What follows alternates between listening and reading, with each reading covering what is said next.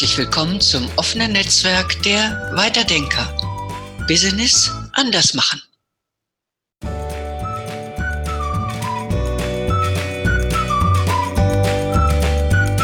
Hallo und herzlich willkommen zu Teil 2 unserer Podcast-Reihe Tür in die Zukunft. Auch heute sind wir wieder zu dritt im Dialog.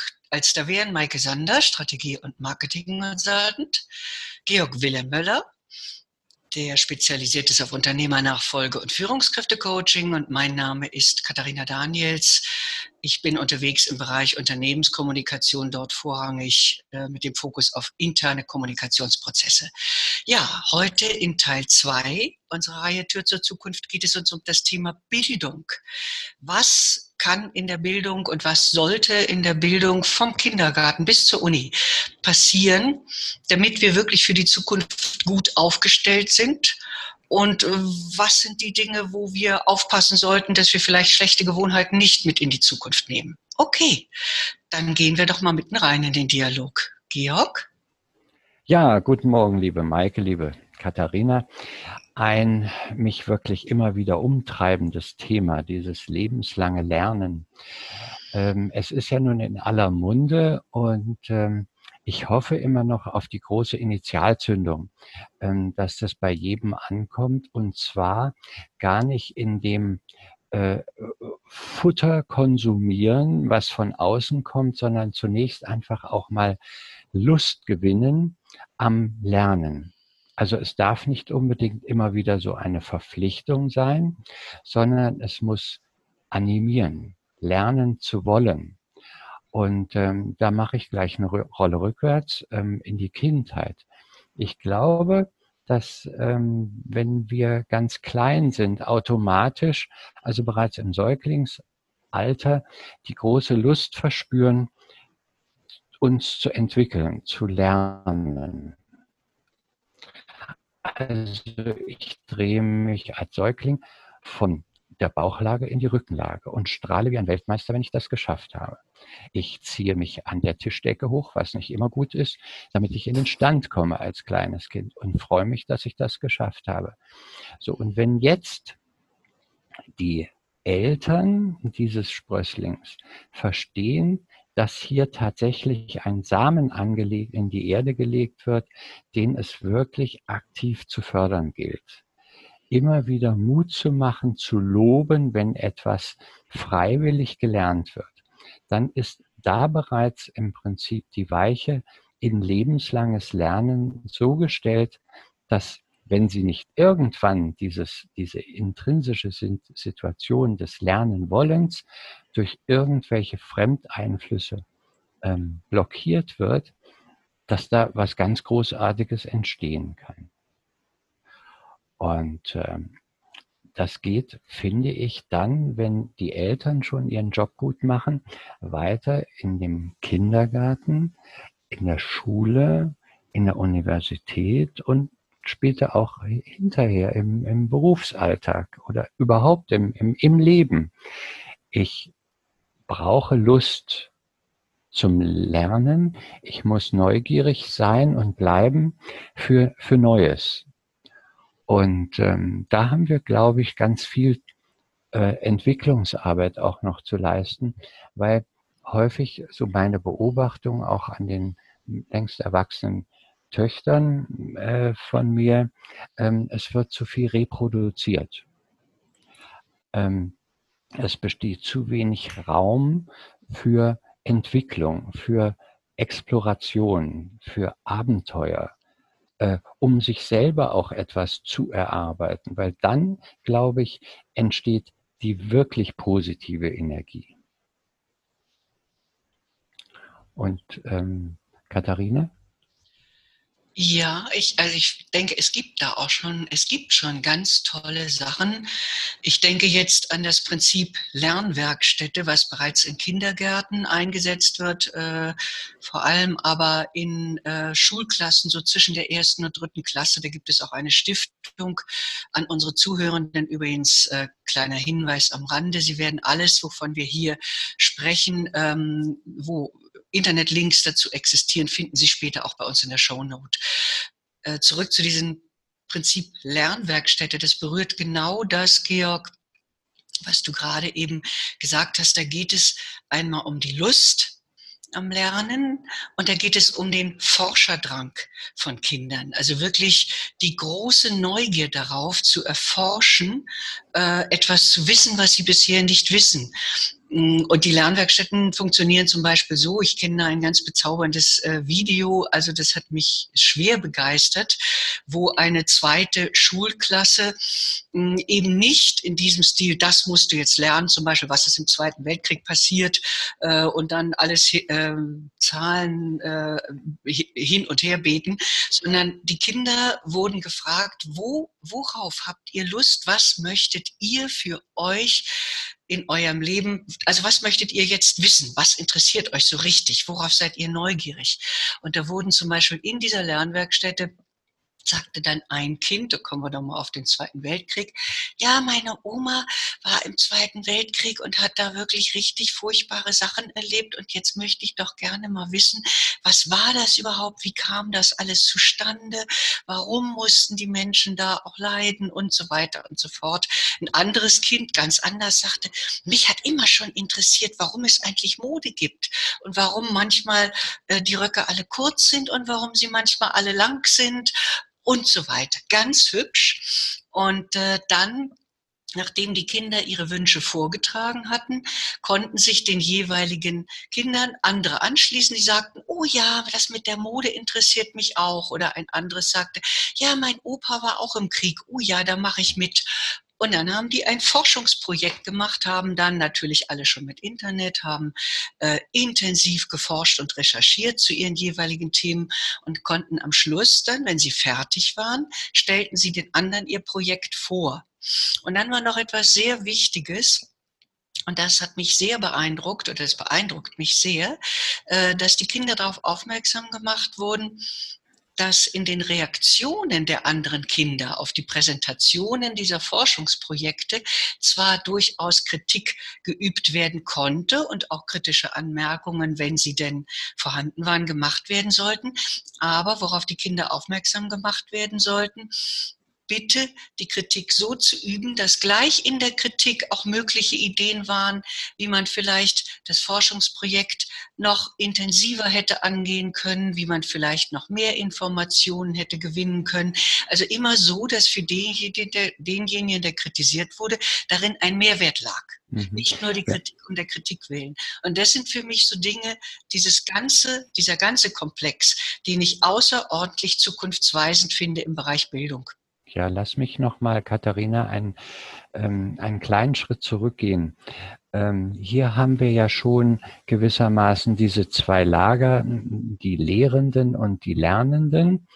Und ich möchte noch mal auf das Kind zurückkommen. Ähm, es gibt für meine Begriffe auch äh, zu meiner Kindheit, und das ist ja nun auch schon ein paar Tage her, ähm, da gab es schon zu viel so gegenständliches Spielzeug. Das Feuerwehrauto für Jungs oder der Bauernhof. Der Bauernhof nehme ich mal aus, aber äh, ein Flugzeug, was man, äh, weiß ich, was Mittelschlüssel aufziehen kann, mit Batteriebetrieben, was auch immer, das regt zu wenig an. Aber äh, was war denn großartig zu der Zeit? Das waren doch die Bauklötzchen, simple Bauklötzchen. Das waren die Legosteine, wo ich tatsächlich einfach mal meine eigene Fantasie dahin galoppieren lassen kann, wo ich Erfahrung machen kann. Wann bricht der Turm eigentlich zusammen? Wenn ich einfach die Bodenkonstruktion dieses Turmes nicht gescheit äh, konstruiert habe, dann macht es plötzlich Plong und dann, ja, muss ich das Ganze nochmal machen. Aber hier tritt schon ein Lerneffekt dann ein. Und ähm, das ist das, wo man als Eltern, glaube ich, schon ähm, immer wieder Mut machen kann, nicht reinreden, sondern einfach auch Fragen stellen. Wie machst du das? Also ganz offene Fragen. Wie machst du das? Äh, was animiert dich dazu? Um auch schon im Kleinkindalter so in einen altersgemäßen Dialog zu treten. Und das hat mir immer wieder sehr viel Freude gemacht, wenn ich da äh, gewissermaßen quasi an die Hand genommen wurde, um immer wieder Mut zu machen, probier's doch einfach mal. Mhm. Und das trägt einen dann letztendlich durchs Leben. Und dann kommen natürlich neue Lernkonzepte, Lehrkonzepte in den Schulen, aber auch in der Universität wird hinterher äh, für meine Begriffe viel zu viel ähm, ja, Bulimie gelernt.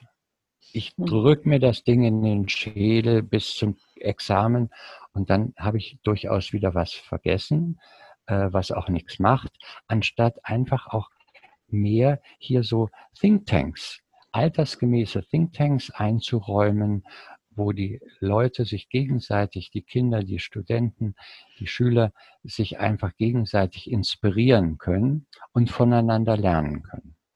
Mhm. Du hast da einen wichtigen Aspekt der Zeit mit angesprochen. Weil ähm, das eine ist, wenn du die, die frühkindliche Entwicklung hast, heißt es auch, dass die Eltern oder Bezugsperson, Familie, wer auch immer, Zeit mit den Kindern verbringen muss. Und inzwischen sind wir ja so, dass eigentlich alle fast Doppelverdiener sind. Das klassische Hausfrauen-Mutter-Rollenbild, sage ich mal, am Aussterben ist, mhm. ähm, was einerseits ja auch gut ist, muss man ja ganz ehrlich sagen, aber andererseits fehlt die Zeit für die Sprösslinge, was uns jetzt so in der Pandemie so ein bisschen um die Uhren geflogen ist, weil plötzlich die Eltern mhm wirklich ganz, ganz viel Zeit mit ihren Kindern verbringen mussten und plötzlich gar nicht so richtig wussten, was machen wir eigentlich mit denen.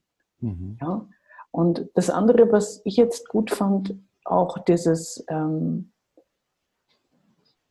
vielleicht Aufheben der Alltagsstrukturen in den Schulen, weil das war ja ganz früher immer so, dass, ähm, ah, das habe ich jetzt gar nicht die Zahlen im Kopf, wo Unis und Schulen ähm, die Schüler eigentlich beieinander saßen und nicht alterstechnisch getrennt wurden. Dann kam es ja irgendwann, dass man alterstechnisch und geschlechtlich getrennt hat.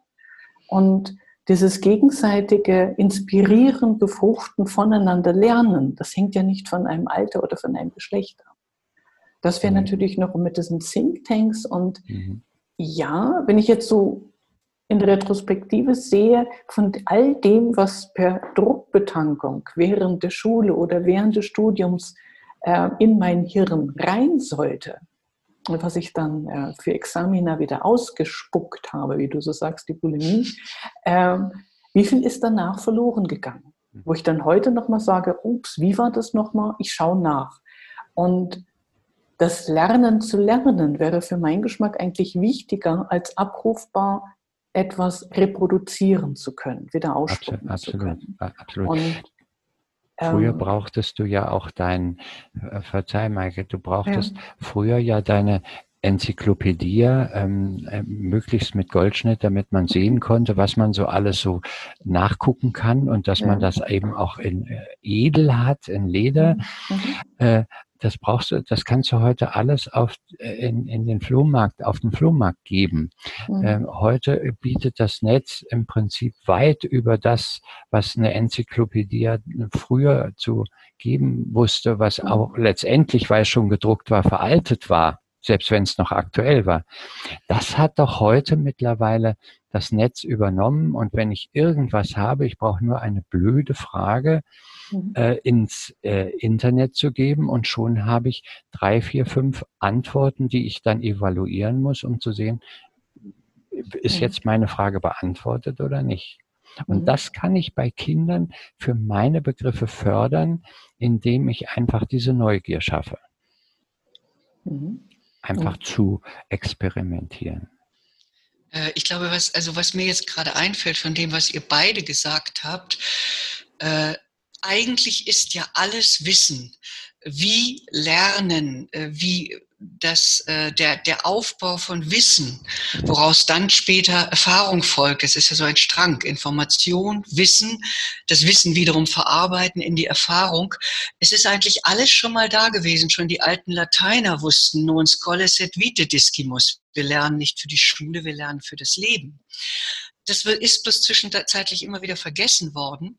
Mhm. Und äh, ich denke, diese uralte Erkenntnis, wie gesagt, es gibt so viel Kluges, was es schon im Laufe der Menschheit immer wieder gegeben hat, nur dass wir es leider Gottes immer wieder zwischenzeitlich vergessen und verdrängen, was aber dann auch immer wieder sehr positiv aufgegriffen wird. Also ich möchte ein anderes konkretes Beispiel nennen, was ebenfalls äh, bereits sehr positiv sich unter Beweis gestellt hat. Das ist hier die Evangelische Schule Berlin, die unter dem Motto firmiert Schule im Aufbruch. Und äh, die gibt es auch ähm, natürlich als Internetseite, begründet von Margaret Rastfeld, einer sehr mutigen Pädagogin. Und in dieser Schule sind, äh, gibt es zum Beispiel und ich denke, das ist genau das, was ich sagte, Set vite discimus. In dieser Schule gibt es ein Schulfach äh, Verantwortung. Das zahlt meines Erachtens genau auf das ein, was ihr beide, Maike und Georg, vorhin gesagt habt. In diesem Schulfach Verantwortung äh, sucht sich jeweils eine Gruppe Schüler ein Thema heraus, in dem sie Verantwortung übernehmen für sich und für die anderen. Zum Beispiel, dass sie eine sehr herausfordernde Reiseplan machen, indem sie darauf, indem sie alles, was äh, dort geplant werden muss, machen sie alles ohne jegliche Hilfe Erwachsener. Es kann auch ein anderes Projekt sein, es kann ein Umweltprojekt sein, was auch immer. Auf jeden Fall ist es etwas, was immer darauf einzahlt, wie junge Menschen durch das, was sie dort machen, für ihr Leben lernen. Mhm. Ich denke aber, äh, Katharina, dass auch ganz wichtig ist, dass die intrinsische äh, Motivation auch noch extrinsisch gefördert werden muss. Ähm, ich habe äh, im Familienkreis eine junge, engagierte Lehrerin, die also jetzt, glaube ich, das zweite Jahr nach ihrem Staatsexamen im Schuldienst steht und bereits immer wieder äh, an ihre Grenzen stößt, was die Lust zum sich weiterentwickeln anbelangt, weil sie von den altgedienten Kolleginnen und Kollegen, ähm, naja, sagen wir mal, im Zaume gehalten wird. Ähm, in den Universitäten, nach meiner Beobachtung und Erfahrung, wird ähm, in, wenn ich mal den Gymnasiallehrer nehme, ganz viel Mathe und Physik ähm, da reingedrückt in diese Menschen. Aber wenn sie eines Tages in den Schuldienst treten sollen und mit Kindern zu tun haben, dann äh, müsste sehr viel mehr noch Konzentration auf die eigentliche ähm, ja, Pädagogik, auf die Möglichkeit, auf die Kinder positiv einzuwirken, motivierend einzuwirken, sie neugierig zu machen, ähm, eingewirkt werden und das fehlt mir so ein bisschen. Und da meine ich, ist auch ähm, jetzt die Pandemie eine großartige Gelegenheit, nach vorne zu denken. Ähm, der Lockdown, ja, der war sicherlich nicht komisch für die Kinder. Also ich sehe es einfach mal aus äh, oder durch die Brille der Kinder und auch der Eltern. Ähm, aber was, was öffnet diese Zeit für Möglichkeiten? Was kann ich digital neu ausrichten? Was kann ich motivierend von der anderen Seite der Steckdose aus Lehrersicht äh, den Schülern zu Hause an ihren Schreibtischen mit auf den Weg geben. Was nicht sein kann, ist, wie es leider einfach durch eine gewisse Überforderung stattgefunden hat, ähm, dass die, die Schülerinnen und Schüler äh, Aufgaben auf gut Deutsch von Latz geknallt kriegen.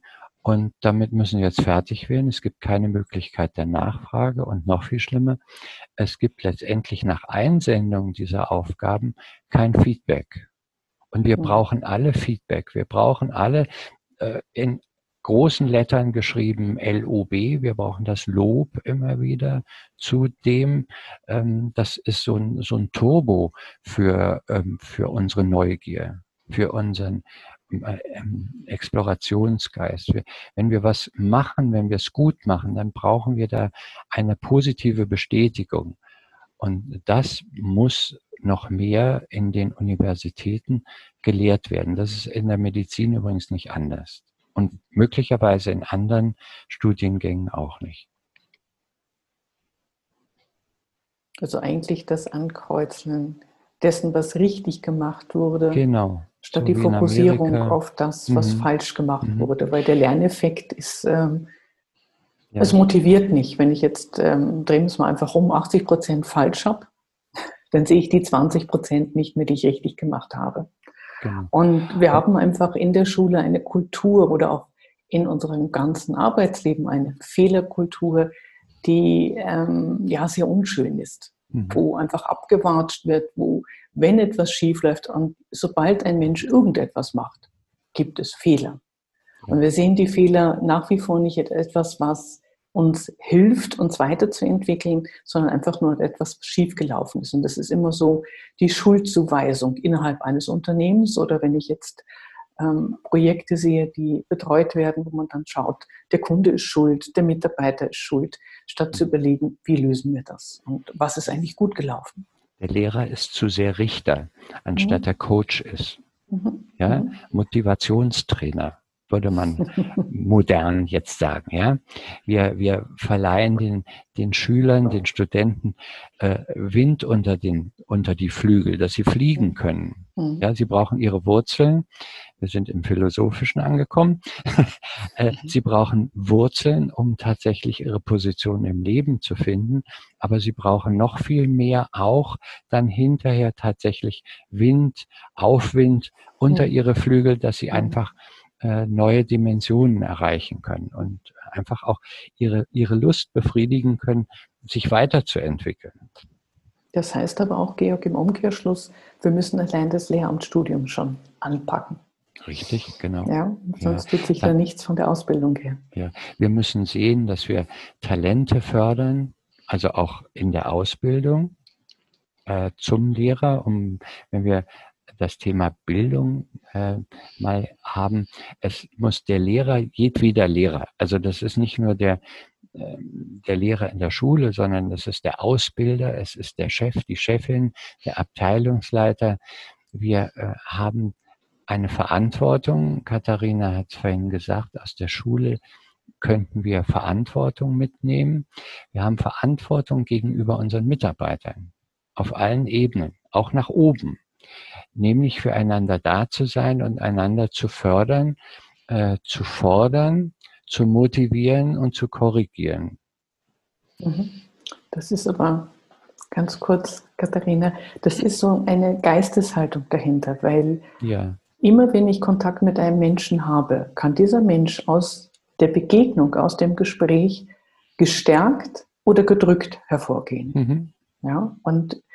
Wir haben einfach so eine Kultur, dass viele meinen, sich ähm, erheben zu müssen, dadurch, dass sie andere niederdrücken. Mhm. Und wenn sozusagen das stärker verankert ist in einem in der Persönlichkeitsentwicklung, in dem Umgang, wie wir miteinander umgehen, zu überlegen, wie kann ich meinem Gegenüber, unabhängig davon, ist es Familie, ist es ähm, sind es Mitarbeiter, sind es Kunden? Habe ich eine Abhängigkeit oder ein Machtverhältnis? Einfach zu sagen, kann ich diesen Menschen stärken? Kann ich ihn aufbauen? Kann ich sein Selbstwertgefühl nähren? Das ist das Stichwort der, mhm. der Bewertung, der Wertung. Ja. Da sind wir die ganze Zeit dabei und das haben wir ja auch so beigebracht bekommen. Ist das gut? Ist das richtig? Ja. Ist das richtig? Mhm. Oder ist Würde ich falsch? gerne auch, auch, noch was zu sagen. Ja, ich ein, glaube, ein, mhm. eine Sekunde, äh. Katharina. Ähm, und das, das zieht sich durch das ganze Leben.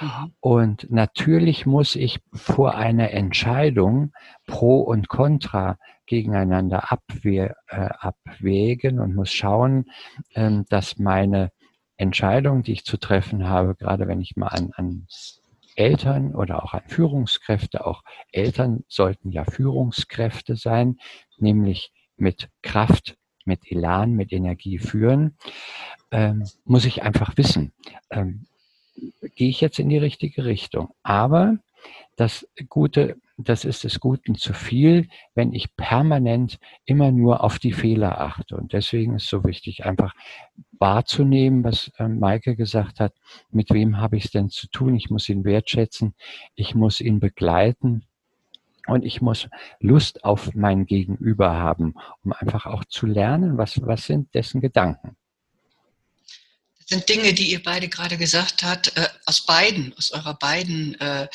Anmerkungen eben habe ich mir gleich mal ein paar äh, Stichworte wieder notiert, äh, die mich, äh, also ich sag mal, die mich sofort wieder, die, die sofort wieder etwas in mir freisetzen. Äh, es ist also es ist schon jetzt eben doch sehr stark, und das ist ja auch völlig richtig so, äh, immer wieder so die Sphären sind äh, in eurer beider Anmerkungen, besonders in Maikes, äh, immer sehr stark schon reingekommen von der Bildung zur Arbeit. Und ich glaube, und damit natürlich auch zum Erwachsenenleben. Und ich glaube, das ist etwas, was sehr, sehr wichtig ist, gerade in Fragen Bildungssystem. Der Boden wird bereitet dafür, wie mündig ein Mensch später ist in seiner Kindheit und Jugend. Äh, wie viel, wie stark er sich später zum Beispiel auch mit einem guten Selbstbewusstsein einbringt. Ähm, wir reden heute, ohne dass wir darauf jetzt näher eingehen wollen, das wird ja unser dritter Podcast sein, nein, unser vierter Podcast, das Thema Arbeit und wie sich Menschen in der Arbeit verwirklichen können. Äh, das aber jetzt nur so kurz als äh, sozusagen als Trigger dafür. Wir reden heute so viel davon, von partizipativer Arbeit, von autonomen Mitarbeitern. Wie autonom ein Mensch aber wirklich sein kann, und Autonomie ist ja ein tiefer Bewusstseinsprozess, da wird der Boden in der Kindheit und Jugend und in der Bildung für gelegt. Und ihr habt beide äh, eben gerade immer wieder auf das Thema Werte rekurriert bewerten. Darin steckt ja schon auch die Geschichte mit den Werten, also auch zum Beispiel mit welchen Werten ich in mein Leben hineingehe.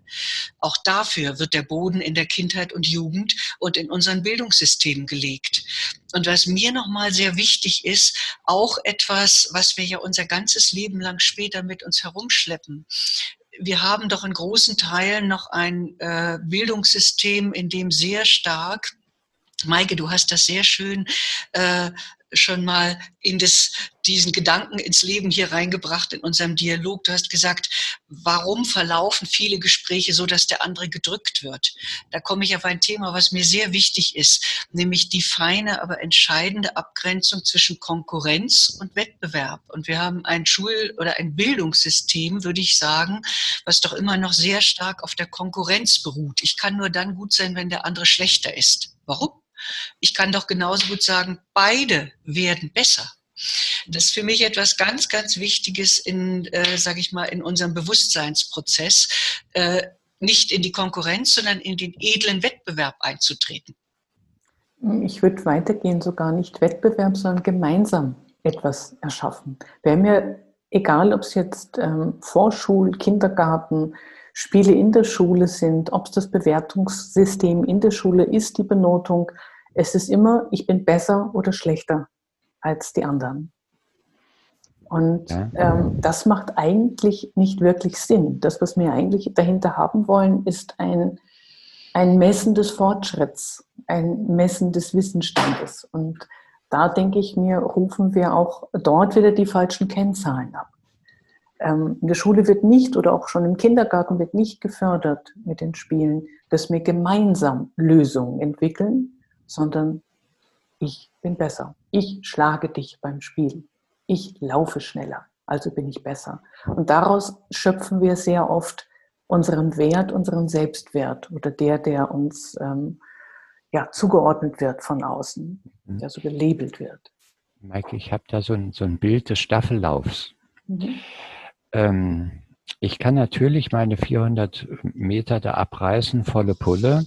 Äh, wenn ich aber ähm, 2400 Meter zu absolvieren habe, muss sechs Mal um die Aschenbahn rum, volle Pulle, wird mir letztendlich die Puste ausgehen. Habe ich mhm. aber jetzt eine Staffelmannschaft, denen ich nach 400, nach 200, je nach Alter, das Holz überreichen kann, damit die weiterrennen können, dann werden wir gemeinsam siegen. Mhm.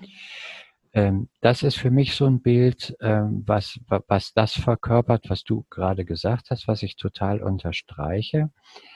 Andererseits leben wir natürlich auch so ein bisschen von der, nee, nicht ein bisschen, ordentlich, von dem Wettbewerb, von dem fairen Wettbewerb. Mhm. Ja, also es gäbe eine ganze äh, Angebotspalette des Mannschaftssports überhaupt nicht, wenn ich nicht immer versuchen würde, besser sein zu wollen als mein Gegenüber. Mhm.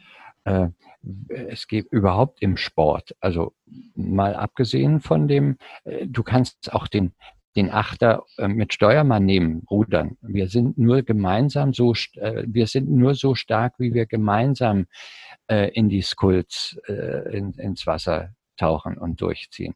Aber es gibt auch diese Einzeldisziplinen, wo es tatsächlich auch darum geht, ähm, sich auch zu messen. Das finde ich auch in Ordnung, solange über allem einfach auch die Fairness steht. Mhm. Die Fairness. Und da fällt mir mein alter Latein- und Sportlehrer ein, der also auch ein bemerkenswert tolles Buch geschrieben hat, was so vermeintlich gar nicht in diese Zeit passt. Ist nur auch mittlerweile ein alter Herr, aber deswegen noch sehr fit. Äh, das Lob der Disziplin von Lothar Ueb. Ähm, da geht es darum, äh, nicht nach preußischer Art und Weise auf dem Kasernenhof stramm zu stehen, sondern einfach auch zu wissen, ich bin nicht alleine hier in dieser Gesellschaft, sondern ich habe durchaus neben einer Verantwortung, Katharina, Verantwortung, wie du gesagt hast, für mich und somit auch für die anderen. Und das bedarf gewissermaßen einer Disziplin, einer Rücksichtnahme, äh, um einfach Gesellschaft leben zu lassen. Und zwar nicht, wie es sich jetzt so ausgefranst hat in unserer Gesellschaft. Ähm, es gibt so einen fürchterlichen Spruch einer Münchner Fußballgeschichte äh, oder eines Fußballvereins Mir Samir. Das ist Egoismus pur. Das ist entsetzlich. Der müsste an sich von Hause aus verboten werden, weil das ist, das ist Egoismus. Ja, und das fördert keinen Teamgeist. Im Gegenteil, äh, der, der grenzt nur aus. Und deswegen äh, habe ich dann einfach so meine Sorge, dass da genügend Raum gegeben wird, sich entfalten zu können. Ja, mhm. ich brauche diesen Raum, ich brauche diesen Lustraum, wenn ich den mal so nennen darf. Schön. Einfach auch zu gucken, was habe ich eigentlich für Talente, für Fähigkeiten. Mhm. Äh, und wenn ich danach spüre, ähm, wo liegen denn diese Talente, dann kommt wieder so dieses, ähm, dieses visionäre Denken, wie kann ich diese Talente, diese Fähigkeiten, die ich in mir habe, wie kann ich die noch fördern? Hm. Das ist ein sehr wichtiger Punkt. Und die Schule geht ja eigentlich davon aus, dass wir alle in allem fördern. Ja, ja also nichts nicht. Individuelles, sondern mhm. alle müssen alles lernen. Und es wird geprüft, dass alle gleich gut lernen oder können, abrufen können, weil sonst bestehen sie die Prüfung nicht oder werden es nicht versetzt. Und ähm, ihr kennt wahrscheinlich das Beispiel Summerhill. Ähm, ich fand in der Vorbereitung, mir, mir sind es in der Vorbereitung, ist es mir ja schon wieder eingefallen, ähm, ich habe es so in den 70er Jahren verortet gehabt, es gibt seit 1921, das gibt es nach wie vor. Und da ist die Hauptzielsetzung ähm, eben die Kinder lernen zu lassen, was sie lernen wollen, dass sie sich selber äh, ja, als kleine Demokratie abstimmen, Regeln schaffen und dass sie dahingehend gefördert werden, was macht sie aus, was ist ihre Persönlichkeit. Ne, die Waldorfschulen, die ganzen anthroposophischen Richtungen gehen auch ähm, in diese Richtung, dass man einfach sagt, okay, ähm, welche Fähigkeiten, welche Talente, was macht dieses Kind, diese Person aus, statt zu sagen, wir haben so eine preußische Schablone, durch die wir alle Kinder durchdrücken. Mhm. Bin sofort bei dir, Maike. Ähm, wenn dann aber auch noch mein Stichwort Orientierung geben, Orientierung mhm. finden, mhm. ähm, Platz und Raum findet. Weil ähm, dann bin ich wieder bei dieser äh, Aufgaben, dem Aufgabenswitch eines Lehrers, vom Lehrer zum Coach.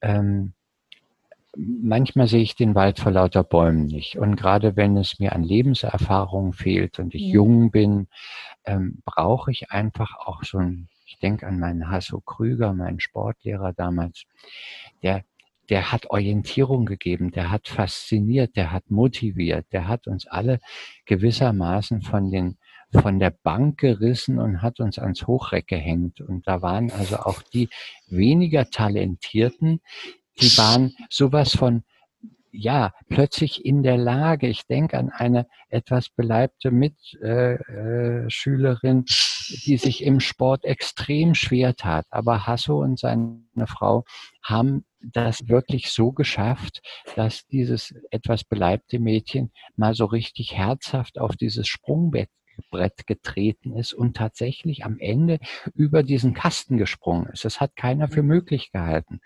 Aber so ein Motivationstrainer, der da Lehrer war, der hat es vermocht, einfach dieser, diesem Mädchen Flügel zu verleihen.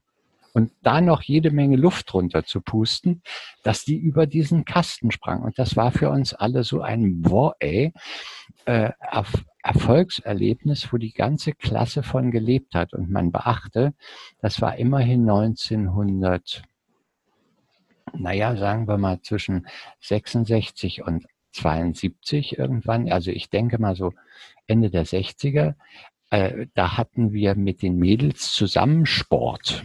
Ja, in einem evangelischen Internat. Man möge das mal beachten. Ja, genderkonform.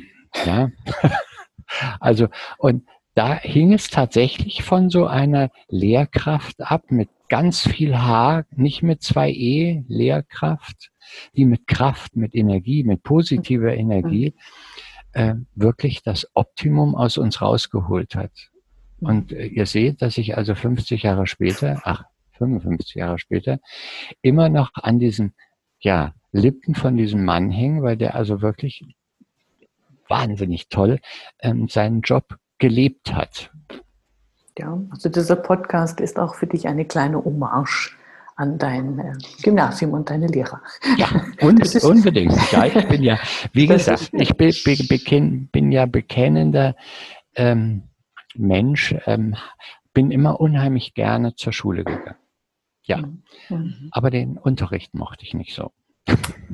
Ja. Bis auf den Hasso Krüger. Ja, genau. ja.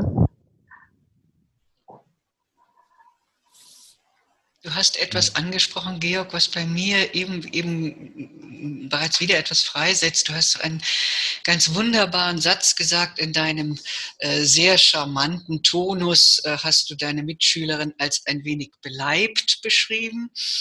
Der Rest mag der Fantasie des Zuhörenden überlassen sein. Und dann hast du etwas sehr Schönes gesagt, dass sie bei diesem Sprung über diesen Bock, dieses Pferd, da kann ich mich übrigens auch noch dran erinnern, grauenvoll ich habe es gehasst in der Schule, wenn dieser, dieser entsetzlich hohe Lederbock dort stand und dann sollte man Anlauf nehmen und darüber springen. Und das war mit einer Angst erfüllt. Ich hatte eine Sportlehrerin, die war grauenvoll. Der Namen will ich hier nicht nennen. Ich glaube zwar auch nicht, dass sie noch unter den Lebenden weilt, aber auch, wie gesagt, aber die Enkel äh, könnten äh, möglicherweise. Die Toten nichts denn Gutes. ähm, deswegen nenne ich ihren Namen ganz bewusst nicht. Also auf jeden Fall, das war eine Sklaventreiberin. Und die sagt dann, und da müsst ihr drüber. Und ich weiß noch ganz genau, dass sie dann sagte, du mit deinen schwächlichen Ärmchen, du schaffst das sowieso nicht. Mhm. Kann mich noch wie heute erinnern. Es war furchtbar. Und meine Angst war so schlimm, dass ich wirklich wusste, wenn nächsten Tag diese Sportstunde war und diese entsetzliche Megere, Lehre äh, dort Unterricht gab, dass ich schon schweißgepeinigt die Ängste, die Nächte davor verbrachte. Und dann hast du etwas gesagt, Georg, Du hast einen so schönen Ausdruck dafür gebracht, dass dieses Mädchen, die es dann geschafft hat, dass ihr Flügel gewachsen sind. Und damit bin ich äh, bei einem Punkt, der mir sehr, sehr wichtig ist. Warum tue ich etwas? Auch warum, warum lerne ich etwas? Bei dem Mädchen könnte man sagen, hätte sie es damals so ausdrücken können, hätte sie vielleicht gesagt, damit mir Flügel wachsen, damit aus meinem vielleicht nicht ganz äh, sylphidchenhaften Körper ein schwebendes Wesen gewachsen wird. Und das ist ein Traum, das ist ein Warum. Und dieses Warum lässt sich wirklich auf ganz vieles übertragen. Ich sage nur mal ein Beispiel. Äh, wie viele gibt es, die auch noch im höheren und hohen Alter immer voller Stolz sagen, Mathe fand ich schon immer grässlich äh, und richtig stolz darauf waren, dass sie Mathe nicht konnten. Äh, Finde ich sehr interessant, warum das eigentlich so ist.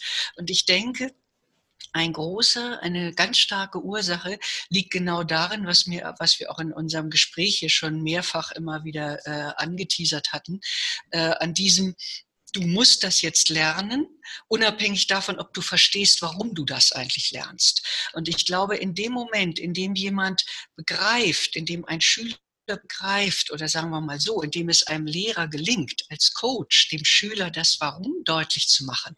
Zum Beispiel, was die Mathematik alles für wirklich für immense Einflüsse auf unser tägliches Leben hat. Warum ein Flugzeug fliegt, dahinter steckt Mathematik. Warum ein Auto fährt, dahinter steckt immer irgendwo am Anfang Mathematik. Und wenn wir das begreifen, ich denke, äh, dann ist auch ein großer Teil des Warum lerne ich das jetzt eigentlich, kann damit, äh, ich sag mal, sehr befriedigend und sehr konstruktiv abgebildet werden. Also bei mir, ähm, Katharina, ging gerade ein Film ab. Aber sowas von schnell, das ist unglaublich. Äh, dieses Mathematik kann ich nicht. Da ist ja ähm, absolut ein, das ist ein Glaubenssatz aus der Psychologie, ähm, den haben wir uns so zurechtgeschustert. Und interessant wäre zu wissen, ist das unser eigener Satz oder ist der, den wir möglicherweise noch äh, äh, als Erbe mit übernommen haben? Also bei mir war das garantiert so, dass ich ähm, den Mutterseits in die Wiege gelegt bekommen habe und dann, ich nehme das mal für die Musik so in Anspruch, wir sind unmusikalisch. Das ist, das ist ein Betonsockel, das ist richtig stark. Ja, in dem Moment, wo ich den ausgesprochen habe, kann ich dieses Thema abhaken, weil das gebe ich auch nach außen weiter. Ich bin unmusikalisch oder ich kann Mathe nicht. Also muss ich da auch nichts dran machen.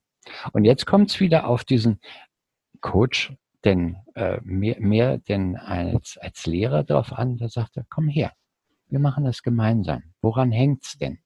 Ja, ich möchte, dass dir Luft unter die Flügel kommt, ja, dass du da kein Lehmdack bist, sondern dass du, du musst ja nicht gerade äh, wie dein Mann Diplom-Mathematiker werden, aber du musst, ich sag mal, die vier Grundrechenarten und Dreisatz, dann hast du ja schon ganz viel äh, aus der Mathematik wenn du das alles kannst, und ich glaube, dass das alle können, wenn da die richtigen Coaches sind, die dann sagen, komm her, das machen wir jetzt gemeinsam und das verdrösel ich dir. Und da haben wir, weil wir ja das, äh, die Tür zum, zur Zukunft aufstupsen, ähm, einfach ein tolles Zeitalter, nämlich, ähm, ich sag mal, in YouTube findest du ja auch alles.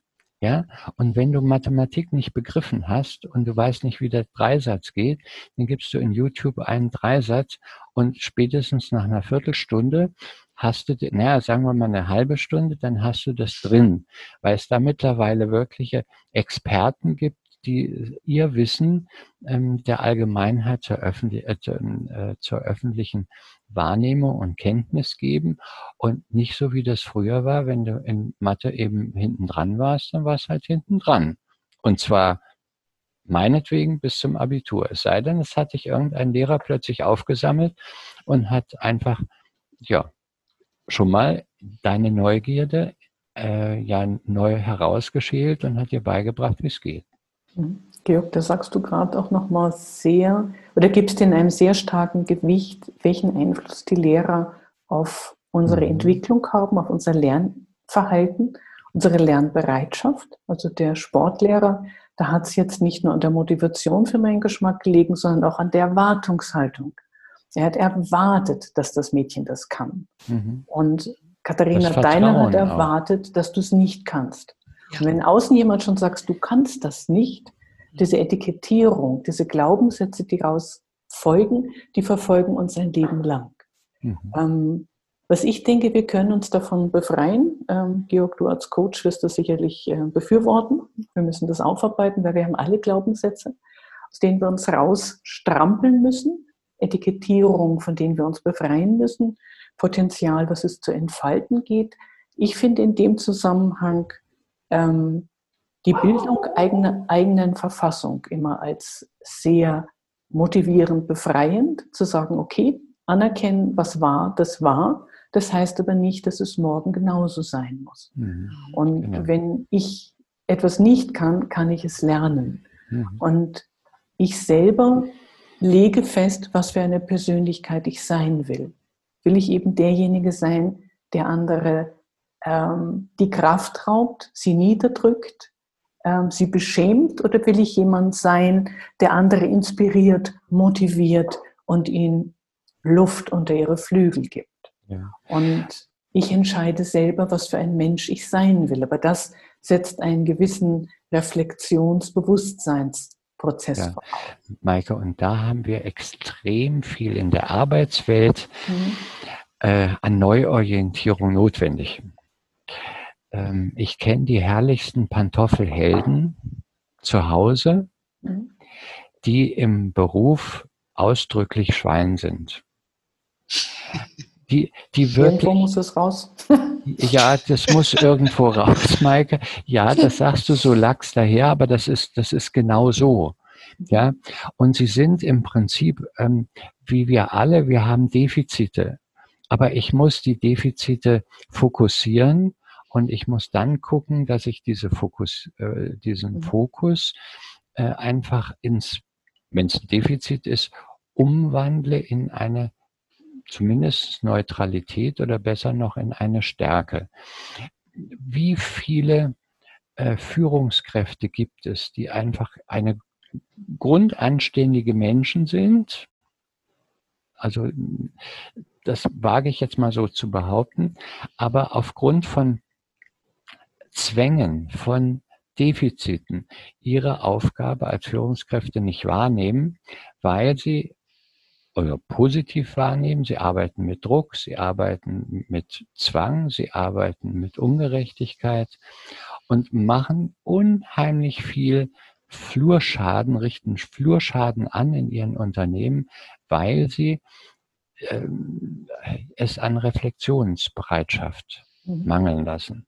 Und wenn ich, wenn ich da eine motivierte Crew habe, die immer wieder eine auf den Deckel kriegt, nur weil der Chef nicht weiß, wie er führen soll, weil er Angst hat, Fehler zu machen und äh, Angst hat vor den, vor den Folgen der Fehler, dann habe ich im, im Nu ein, ein Brachland.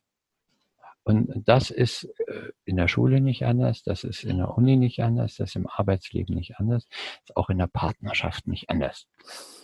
Vielleicht waren diese Führungskräfte, von denen du sprichst, Georg, vielleicht haben die eine Werdung durchlaufen, in der sie genau darauf auch getrimmt worden sind. Auf diese Geschichte nur mit Druck und so weiter und so fort kann ich etwas erreichen. Aber ich würde gerne noch mal so ein bisschen so langsam einschwingend ähm, in unseren, äh, in den Abschluss unseres Dialogs. Ich glaube, es ist aus allem auch deutlich geworden, welch ungeheuer, Maike, du hast das auch noch mal so schön gesagt, welch ungeheuer wertvolle Aufgabe Lehrer haben. Lehrer haben ja eine Zeit lang doch einen und auch heute noch ein gesellschaftlich kein hohes Renommee. Das ist übrigens immer auch eine sehr zeitabhängige Geschichte. Mhm.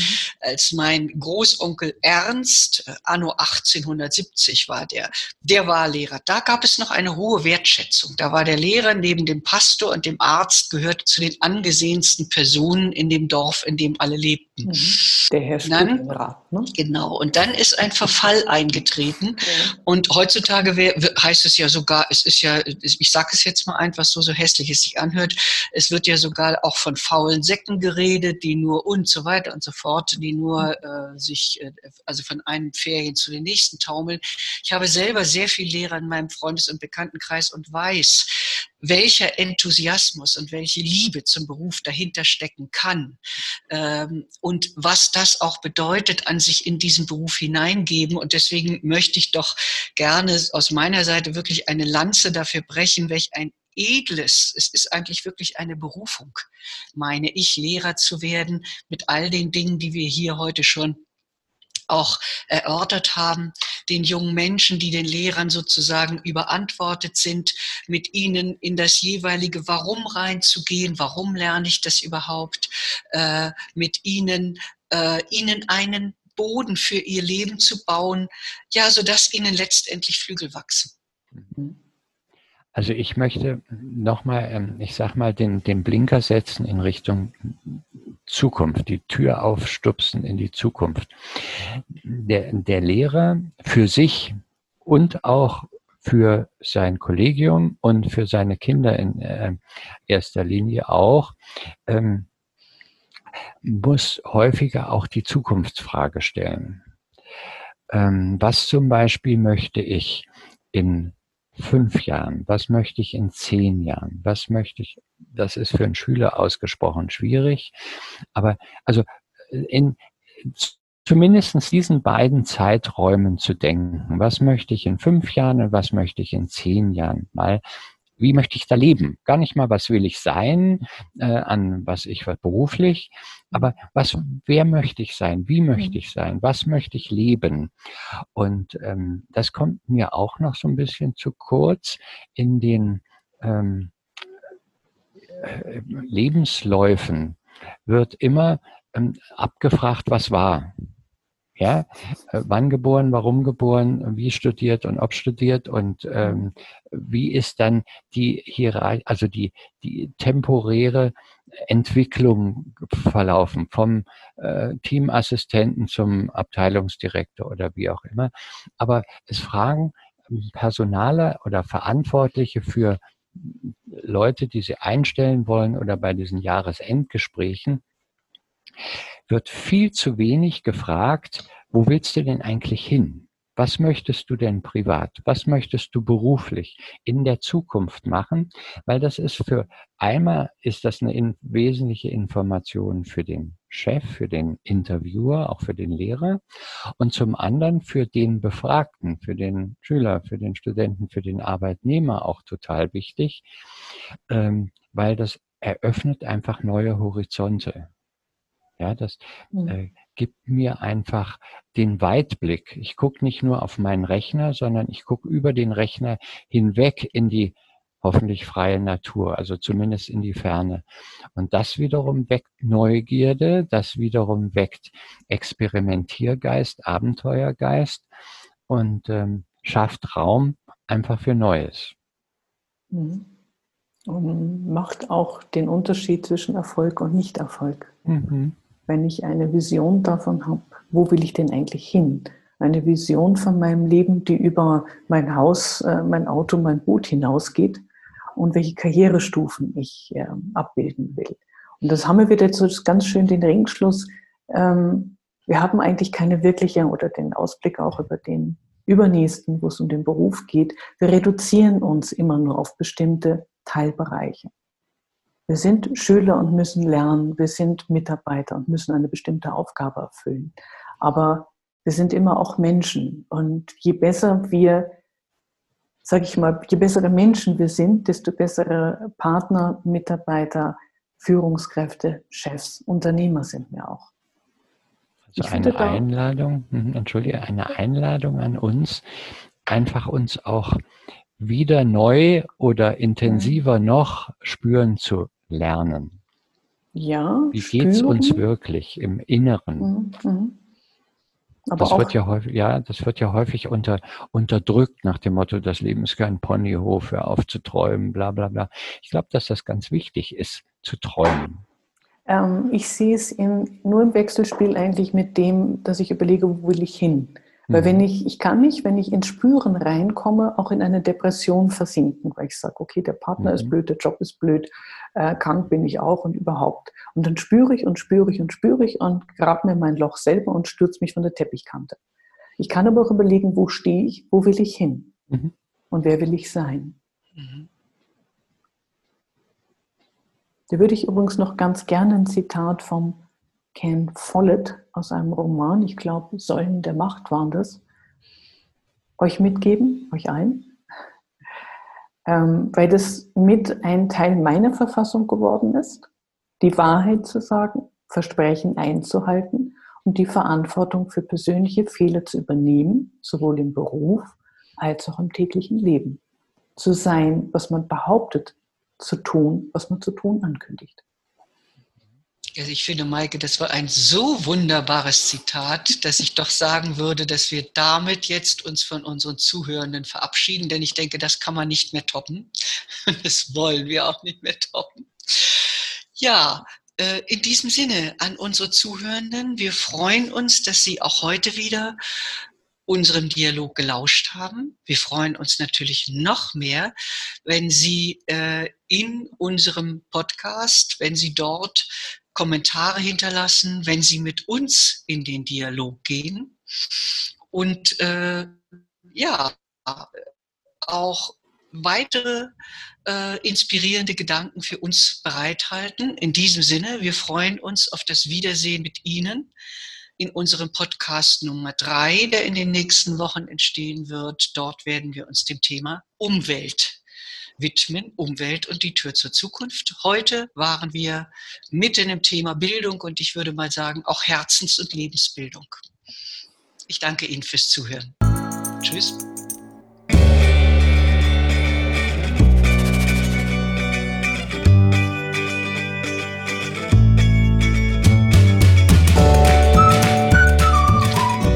Das war Ihr Weiterdenker-Talk. Inspiration, um Business anders zu denken und anders zu machen.